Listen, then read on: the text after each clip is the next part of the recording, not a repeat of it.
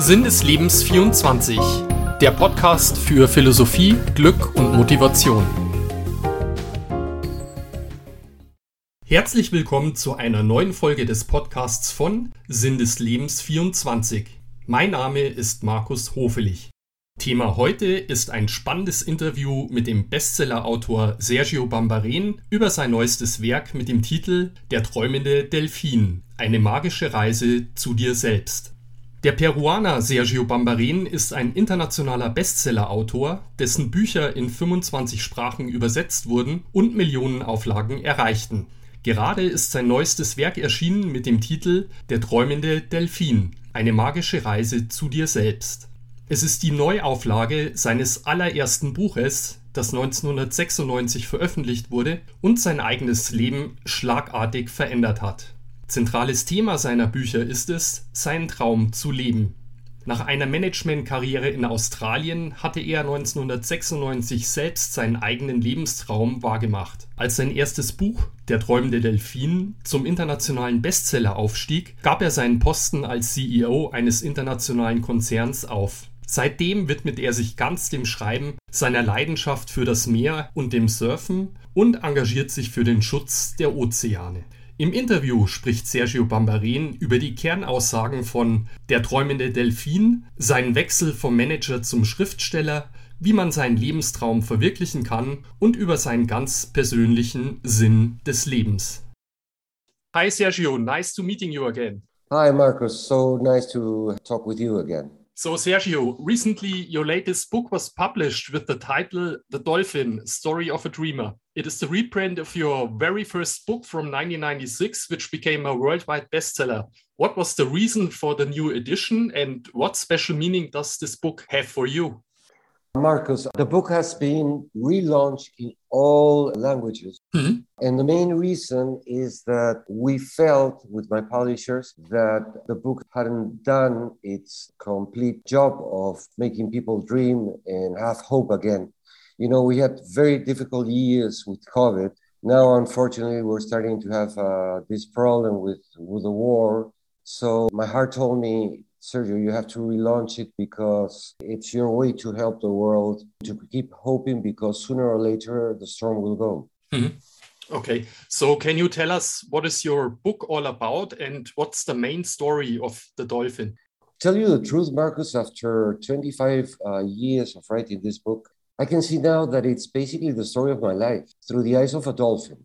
I wrote it in Portugal, surfing with dolphins, it, it's a book that it was never supposed to be published, but you know, life works in wonderful, strange but wonderful ways. And 25 years later, we're here still, and the book is still, you know, giving hope to many people. Hmm. Okay, and uh, what are some of the most important key messages of the dolphin? Never to forget that you only live once. You have to live the life you were supposed to live. I believe and I truly believe that we all have a gift in life. The trick is to find that gift. I was a chemical engineer and I was one of the, I was so sad with my job because I didn't like it. Just by following my dreams, taking care of my fears, and doing what I love to do with passion, with love, the rest came by consequence. So always listen to the voice of your heart because the voice of your heart will never lie to you. Mm-hmm. And uh, one important thing is your passion for the ocean and surfing, also uh, showing in the dolphin. And where does your passion for the ocean and surfing come from? And why is it so important for you? I think it has also something to do with your childhood and where you grow up. Uh, that's true, Marcus. I was born in a house in front of the ocean, but I don't know. Uh, I've always said, you know, the ocean is my best friend. It's always been there for me in the good and bad times. I'm also an environmentalist, so I try to take care of the oceans as much as I can. But there's a bond. When I was small, I would I was three years old, four years old. Uh, I would swim with dolphins, and I had no fear at all. When I was seven, I discovered surfing. Uh, as long as I'm alive, it's my muse. And where did you grow up? I was born in Lima, Peru, in Latin America. Mm-hmm. And uh, but I've I've always been a traveler, uh, kind of a gypsy, uh, Marcus. Travel around the world three times, always uh, looking for the perfect wave. surfing everywhere from Africa to Asia to America to Europe. But right now, what I call a home, and I found this amazing magical island, is Tenerife in the Canary Islands. And uh, many people today are very dissatisfied with their job or their life in general, as shown by surveys. What do you think are the most important reasons for that? I guess there are two reasons, Marcus. The first one is that since we're kids, we listen everywhere, you know, that in, in, in order to be happy, you have to have all these material things and everything. I'm not saying that money is not important, but most important for me is to be happy. So you know, a lot of people could say, now with your books, you're making a lot of money. No, I give most of my money to, to philanthropic issues, and I just stay with the money I need to live a quiet, happy life. And basically, with my work as a chemical engineer, and in which I was, I was a CEO of the company. Life showed me that money will never bring happiness. It will bring peace of mind, but happiness is in in the es- essence of who you are. Mm-hmm. And, and, again, you only live once. So uh, in my last book, The Messenger, I had this catharsis and I said, you know, live, don't exist, uh, be instead of having. And if you have, share it with others. And to finally answer the question, it's so simple to be happy, Marcus. The trick is to keep yourself simple throughout your life. Mm. And uh, one important thing you say is also to be happy is to live one's dream. And why is it so important to live one's dream and uh, not just to follow the money? Well, if your dream is to follow the money, I, I mean, I respect it. For me, a dream was never to be rich or famous. Those words are not in my vocabulary. Mm -hmm. But a dream is the purpose of your life. You know, follow your dreams means that you're the living you you're living the life you were supposed to live because it, it, it takes you to a state of happiness that is always there. I would never change the simpleness in which i live and the ocean surrounding me. And thank god i have enough to have a, a reasonably good life for the millions and millions and the time that it would take me, you know, to achieve them. Time is the most precious gift uh, life gives us. So uh, to be able to have my time to do the things I love, that's that's the thing I, uh, my achievement in life uh, and and finding the true purpose of my life. Hmm. So you are living your life of your dreams, but what can you recommend to the people that are still searching for it? How can I find out my true dream, my personal mm-hmm. vocation, or my life's calling? And what are the most important tips from your side? I can only say what I did is don't listen to the crowds. Don't read too, too much newspapers. Don't see bad news. One of the greatest achievements, I think, in life is when you're able to live with yourself. Hmm. And you don't need to be surrounded by uh, with people or material uh, possessions to be happy. And again, you know, like a little child, if if you do something wrong, you feel something in your heart because you know you you did something wrong.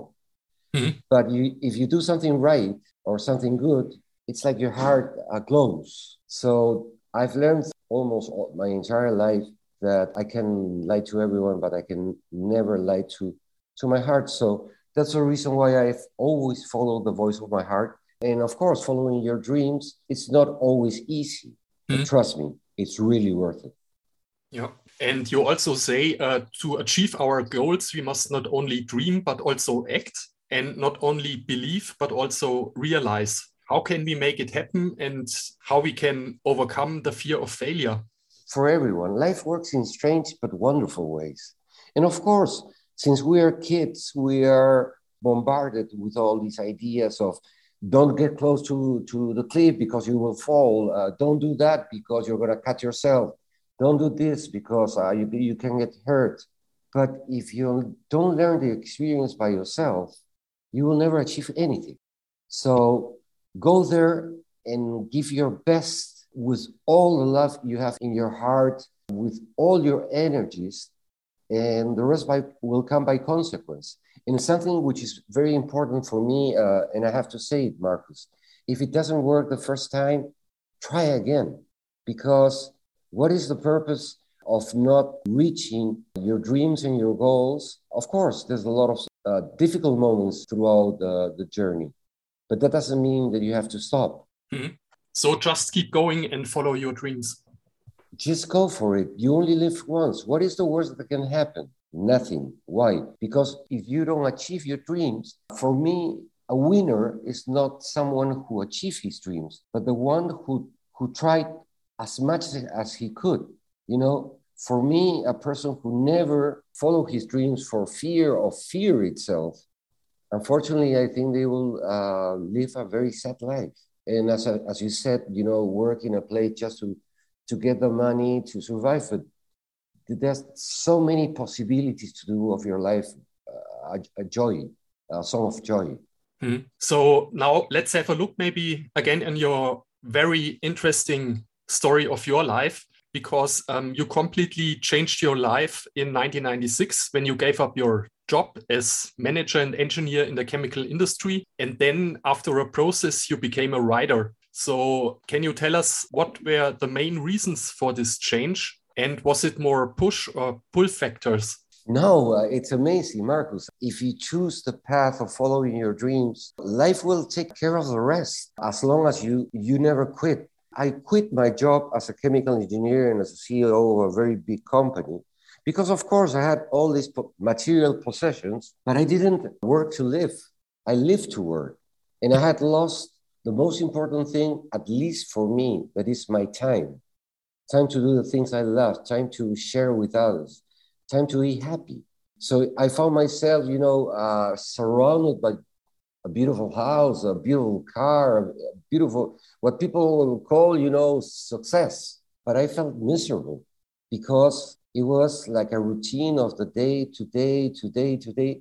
And I didn't have time to do the things I love to do. So I will never forget in a Singapore meeting, I had like a panic attack because I couldn't do it anymore.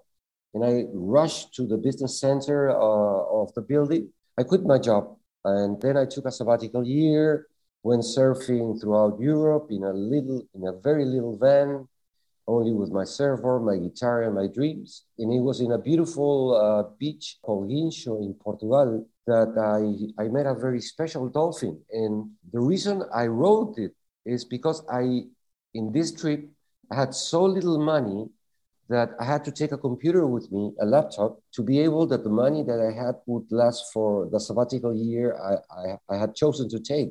And one day after surfing with this magical dolphin, I opened my laptop and instead of, you know, putting the, the expenses of the day, it was like a catharsis. And it, it just came from the heart. My heart was pumping and my, my fingers were writing in the computer. And after two weeks, the dolphin was born. I had never written anything before in my life. Hmm? I, I, felt I had to say my truth, you know, and I was amazed uh, that there were so many people around the world thinking the same way that I was thinking, is it worth it? Hmm. And so it's very interesting. You wrote your book in only two weeks and it just mm -hmm. came out of you. And how did you realize it then to publish your book and what were the challenges? I think you started as self publisher. Tell us something about that. Again, life works in strange and wonderful ways, Marcus. I never will will get tired of repeating that. I never planned to publish the book. I wrote it for me. Mm -hmm. Uh, because when I finished writing it, I was finally able to, to find the key to get off the golden cage I had put my place myself in. When I went back to Australia, I was living at that time in Australia. I got a, a job that gave me enough money to have a decent life, but it was amazing because it was a job in which I, I could take care of my time. For example, if the surf was beautiful on a Wednesday, I would work on Saturday which is what's happening right now with many people working online. You are the owner of your time. But, you know, a couple of friends or angels, if you want to call them, they, they read the book and they said, why don't you publish it? And I said, no, because I wrote it for me. And suddenly, one week afterwards, I received a call from Penguin Random House saying that they wanted to publish The Dolphin. And I said, but I haven't sent any book. And it was these friends that had sent them. Now, I, I hope I have a little time to explain something. Mm-hmm. This was the second most difficult decision of my life after quitting my job. When I gave the book, of course, they edited. And uh, you know as well, Marcus, that uh, you have to approve the book to be published mm-hmm. as a writer. And when they sent me the final book, it was totally different to what I had written. Oh. And I said, I will never forget the name of the, uh, the editor, Margaret. I said, Margaret, this is not what I wrote. And you know what? She uh, uh answered me, Yes, Sergio, but this is what sells. Okay. I had given my heart to money and greed once, I, and I promised never to do it again. So the contract went off, and these two friends of mine said, Do you mind if we publish it, self publish it? And I said, Yes, as long as you keep it as it is. And to my surprise, it, it, it sold 100,000 copies in Australia the first year without getting into the bookstores. Mm-hmm. And suddenly, for some reason, it got into the Frankfurt Book Messe, which is the biggest book messe in the world. And from there on, it was just a, a fairy tale, you know? So that's a very interesting story behind this book and how it became a big bestseller. You see, I had just to finish, I had to say no twice in my life to what society was telling me that it was the right thing. And you can imagine, now it's funny to talk, now it's easy to talk, but you can imagine the peer pressure and all these voices telling me, Sergio, you're gonna blow your life. You're crazy. You you think uh, uh, these things don't happen. Yeah, dreams come true.